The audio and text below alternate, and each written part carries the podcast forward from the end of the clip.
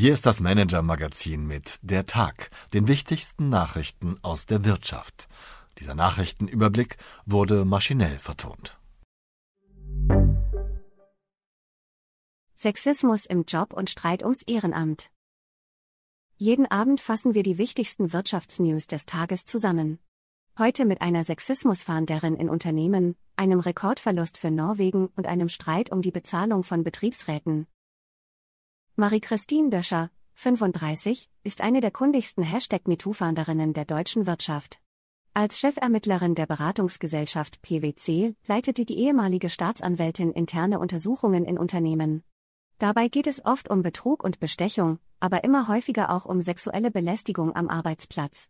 Mit meinen Kolleginnen Simone Salden und Hanna Steinharter hat Döscher über Sexismus, Gewalt und Vertuschung in deutschen Unternehmen gesprochen. Ich helfe Unternehmen, internes Fehlverhalten aufzuarbeiten, sagt die Ermittlerin.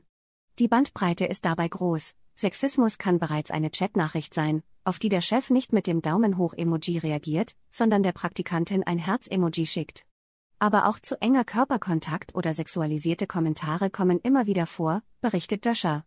Männerchat-Gruppen wie Locker Room Talk hat sie genauso erlebt wie Fälle, in denen Kolleginnen intern per Mail bewertet werden, allerdings nicht aufgrund ihrer beruflichen Leistung. Es gibt alles, was Sie sich vorstellen können. Mitunter ist das wirklich erschreckend. Viele Menschen sind mit dem Thema Sexismus immer noch überfordert, sagt die Ermittlerin. Um die eigene Überforderung nicht zeigen zu müssen, wird die Bedeutung der Vorfälle vielfach heruntergespielt. Sie rät Betroffenen, Vorfälle melden und auf keinen Fall mit sich allein ausmachen. Damit sich die Unternehmenskultur ändert, braucht es Leute, die den Mund aufmachen. Was Döscher bei ihrer Arbeit erlebt und was sie besonders stört, lesen Sie im ausführlichen Interview. Die Wirtschaftsnews des Tages. Norwegens Staatsfonds macht 152 Milliarden Euro Verlust. Der norwegische Staatsfonds ist meinem Vermögen von mehr als einer Billion Euro der zweitgrößte Fonds der Welt. Steigende Zinsen und schwächelnde Börsen infolge des Ukraine-Krieges haben dem von Nikolai Tangen geführten Fonds im Jahr 2022 einen Rekordverlust von 152 Milliarden Euro beschert.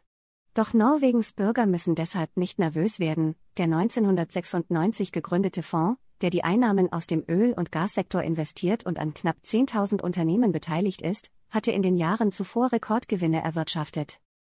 UBS steigert Jahresgewinn, die Schweizer Großbank UBS hat ihren Gewinn im Jahr 2022 um 2% auf 7 Milliarden Euro gesteigert. Der Zuwachs geht vor allem auf den jüngsten Sparkurs, gesunkene Personalkosten und einige Sondererträge zurück. Laut UBS-Chef Ralf Hamers soll die Dividende der UBS um 10% steigen. Deutschland schrammt laut IWF wohl an Rezession vorbei. Die Chefin des Internationalen Währungsfonds, Kristalina Georgieva, hatte vor wenigen Monaten noch vor einer globalen Rezession gewarnt. Doch nun hellen sich die Wachstumsaussichten auf, auch Deutschland könnte nach Einschätzung des IWF eine Rezession vermeiden. In seiner aktualisierten Prognose rechnet der IWF nun mit einem globalen Wachstum von 2,9 Prozent. Was uns sonst noch beschäftigt hat?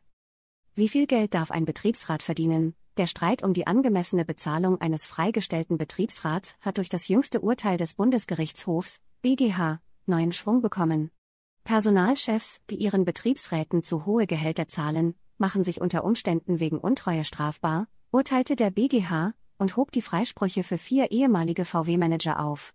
Nun wächst bei Unternehmen bundesweit die Sorge, dass die Vergütungsmodelle für ihre Betriebsräte nicht mehr rechtssicher sind.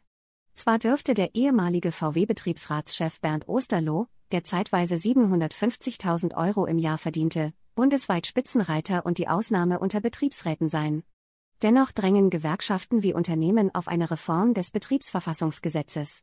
Mehr dazu lesen Sie hier. Wir machen jetzt ein Spiel. Was ist Ihnen bei diesem Satz spontan durch den Kopf gegangen? In ihren Coachings muss sich Christine Moschow manchmal überwinden, bevor sie diesen Satz sagt, Spielen und Beruf liegen für viele Menschen dann doch recht weit auseinander. Warum Teams trotzdem stark von spielerischen Methoden profitieren können, erklärt Moscho morgen und übermorgen im kostenlosen Webinar unserer Kollegen von Manager Forward. Hier können Sie sich anmelden. Meine Empfehlung für den Abend. Zu früh gefreut an der Börse, seit Anfang Oktober ist der deutsche Leitindex um rund 30 Prozent gestiegen. Damit hat der DAX wichtige US-Indizes abgehängt. Nasdaq und S&P 500 legten im gleichen Zeitraum jeweils nur rund 10 Prozent zu. Doch ist die Outperformance der deutschen Unternehmen gerechtfertigt? Auf dem aktuellen Kursniveau gehen Investoren davon aus, dass es keine Rezession geben wird, sagt Sven Streibel, Aktienexperte bei der DZ Bank. Mehr noch, sie erwarten ein Gewinnplus in diesem Jahr von durchschnittlich 10 Prozent. Das sind zwei sehr optimistische Annahmen. Für Anleger also Grund genug, in dieser Woche besonders aufmerksam auf die beginnende Berichtssaison in Deutschland zu schauen. Sollten die DAX-Unternehmen nicht positiv überraschen, drohen neue Rückschläge an der Börse. Mein Kollege Christoph Rottwilm hat alles Wichtige über die Wochen der Wahrheit am deutschen Aktienmarkt für Sie zusammengefasst. Herzlich, Ihr Kai Lange. Dieser Text wurde maschinell vertont. Wir freuen uns über Ihr Feedback unter vertonungen at manager-magazin.de.